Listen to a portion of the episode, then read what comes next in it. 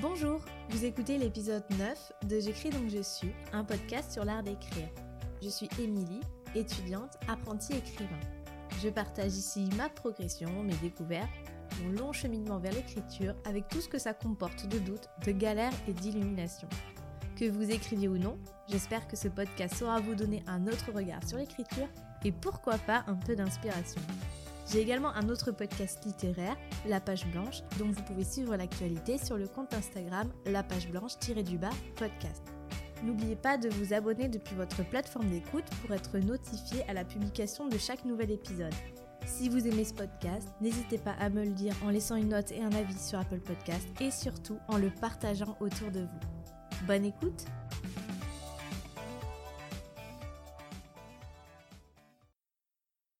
Cette année, j'ai décidé de porter à bien certains de mes projets. Après avoir écrit et terminé plusieurs manuscrits, après avoir commencé et laissé tomber des dizaines d'autres, il est temps de pousser un peu plus loin, de viser un peu plus haut et surtout d'assumer un peu tout ça. L'écriture prend une place exponentielle dans ma vie et j'ai envie de le partager tout simplement.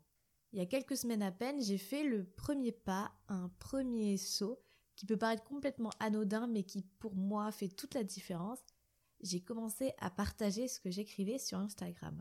Ça n'a pas été simple du tout, du tout, et c'est donc l'objet de cet épisode, apprendre à partager.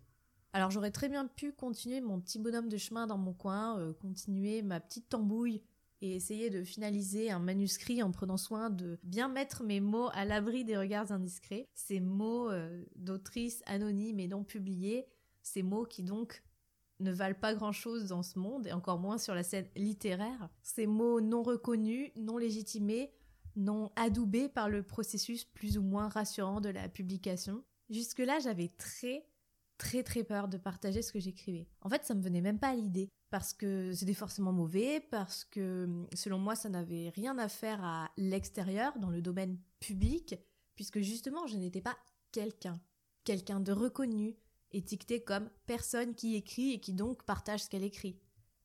Là aussi, je me mettais des barrières assez stupides pour ne pas changer, mais ces barrières-là étaient tellement hautes qu'il m'a fallu des années pour bien les défoncer.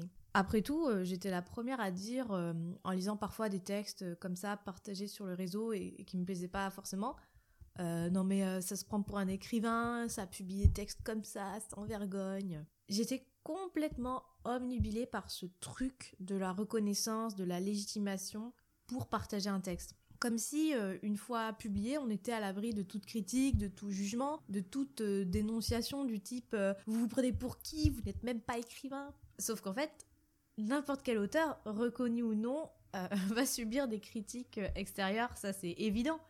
Publier n'y change rien. Être reconnu officiellement par le monde de l'édition ne change rien. On peut continuer à se prendre des claques dans la gueule, à se faire traiter de nul ou d'imposteur. Ça ne change rien du tout.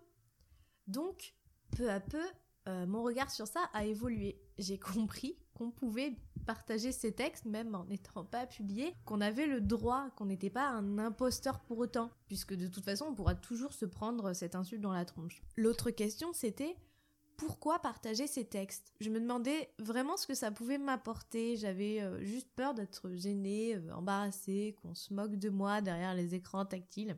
Oui, je m'imaginais que les gens allaient prendre le temps de se foutre de moi par écran interposé, ce qui en fait euh, est une représentation assez égocentrée des choses. Bref, depuis quelque temps, je sentais que mon écriture débordait. Ouais, c'est ça, débordait vraiment. Ça bouillonnait comme dans une cocotte minute et il fallait que ça sorte. Et plus j'écrivais de mon côté, plus j'enclenchais ce processus de réconciliation avec moi-même dont je vous parlais dans l'épisode précédent, et plus il me semblait évident que l'étape d'après, c'était de montrer ce que j'étais en train d'écrire. Alors au tout début de l'année, je me suis lancée, j'ai commencé à publier des textes sur Instagram qui n'étaient pas des chroniques de bouquins ou des considérations fumeuses sur je ne sais quoi. L'avantage d'Instagram, c'est que c'était un réseau plutôt bienveillant dans l'ensemble, donc vraiment je savais que euh, je n'avais à peu près rien à craindre. Finalement, le pire qui pouvait m'arriver, c'est que personne ne lise la publication, qu'il y ait peu de likes, pas de commentaires. En soi, c'était les mêmes préoccupations que pour n'importe quelle autre publication. Et si personne ne lisait ou n'aimait le texte, ça passerait juste inaperçu, ce qui n'était pas forcément plus mal si j'avais peur qu'on me prenne pour euh, un imposteur. Et finalement, contrairement à tout ce que je pouvais imaginer, partager mes textes m'a complètement libérée de quelque chose. Je regardais pas les likes, je regardais pas le nombre de commentaires, je cherchais pas à savoir qui m'avait lu ou qui avait potentiellement détesté, si certains avaient pu rire sous cap devant mon texte, ce qui était peut-être le cas. Mais je m'en fichais. J'étais juste contente. Alors quel changement pour moi, vous pouvez pas savoir. Alors évidemment, après, euh, quand j'ai lu des commentaires, des retours ou des messages privés hyper enthousiastes et hyper chaleureux, ça m'a vraiment, vraiment fait chaud au cœur. Et c'est vraiment quelque chose qui, qui m'encourage et qui me dynamise à chaque fois. Ça me fait prendre aussi conscience que les mots sont aussi faits pour être lus et qu'écrire c'est pas que l'expression d'un besoin personnel. Les mots ont besoin d'une autre vie après ça et que s'ils peuvent faire écho chez d'autres personnes, le sentiment qu'on en tire en tant qu'auteur est vraiment vraiment génial. Donc me voilà libérée d'une euh, certaine pression. Et il faut croire que le fameux concept de cercle vertueux fonctionne vraiment parce que depuis que j'ai commencé à partager ce que j'écrivais, je n'ai pas diminué mon rythme d'écriture et j'écris même avec encore plus de plaisir qu'avant. J'ai moins le sentiment de corvée, moins le sentiment de désespérance euh, face à une idée qui bloque ou un projet qui patine. Tout est plus facile, entre guillemets. C'est comme si, depuis quelques mois, je faisais sauter un à un tout un tas de petits verrous et que le fait d'apprendre à partager avait tout simplement fait sauter un verrou supplémentaire. Il s'avère que c'est bien plus une preuve que je me fais à moi-même que pour les autres. Ce partage a pour effet de me prouver à moi que je suis bel et bien en train d'écrire de kiffer ce que je fais, mais aussi de grandir et de progresser. Parce que de texte en texte, de semaine en semaine, j'ai vraiment l'impression de m'améliorer tout doucement. Quand je relis les premiers textes que j'ai écrits ou les premiers textes même que j'ai partagés, alors qu'ils sont assez récents, je me dis oh là là, euh, c'est quand même pas terrible, ce que je fais maintenant c'est mieux. Et je me le dis à chaque fois. Et ce sentiment-là est vraiment, je crois, nécessaire pour, euh, pour progresser dans son écriture, progresser dans son style et progresser dans ce qu'on a envie de faire. L'étape suivante consisterait à euh, ne pas euh, moi-même me prendre pour un imposteur en partageant mes textes. Spoiler alerte, je n'y suis pas encore arrivée. Mais ma foi, on est tellement à souffrir de ce bon vieux syndrome de l'imposteur qui semble tellement dur à évacuer que finalement, maintenant je me dis, allez, foutu pour foutu, peu importe. Donc c'est vraiment ça que j'avais envie de vous dire dans cet épisode, c'est que si vous écrivez, n'hésitez vraiment pas à partager ce que vous faites, que ce soit sur Instagram, sur Facebook, sur un blog aussi. Le blog a l'avantage d'être un espace euh, beaucoup plus personnel, un espace où tout est permis et euh, où le, sentiment d'imposture ou de critique, je pense, est moindre. Donc euh, partager ce qu'on fait sur un blog, c'est déjà énorme et je pense, je crois de plus en plus que c'est absolument nécessaire pour se construire en tant qu'écrivain, pour se légitimer soi-même, qui est une étape cruciale pour s'affirmer et pour peut-être trouver ensuite une forme de légitimité auprès de ses lecteurs.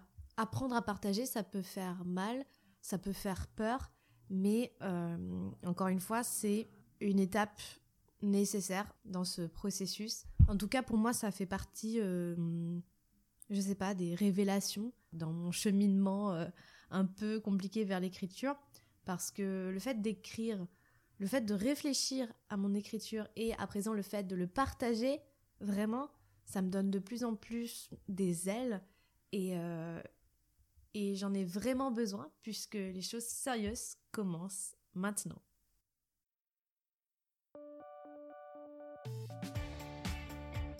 Merci d'avoir écouté cet épisode.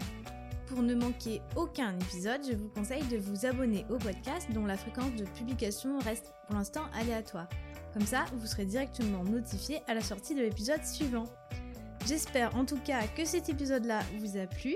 Si c'est le cas, n'hésitez pas à me le dire sur Instagram via mon compte Émilie Dezilienne, mais aussi sur la page blanche-du bas podcast. Si le cœur vous en dit, laissez-moi une note et un avis sur Apple Podcast. Je lirai vos commentaires avec plaisir. Merci beaucoup et je vous dis à très vite pour un nouvel épisode de J'écris donc je suis.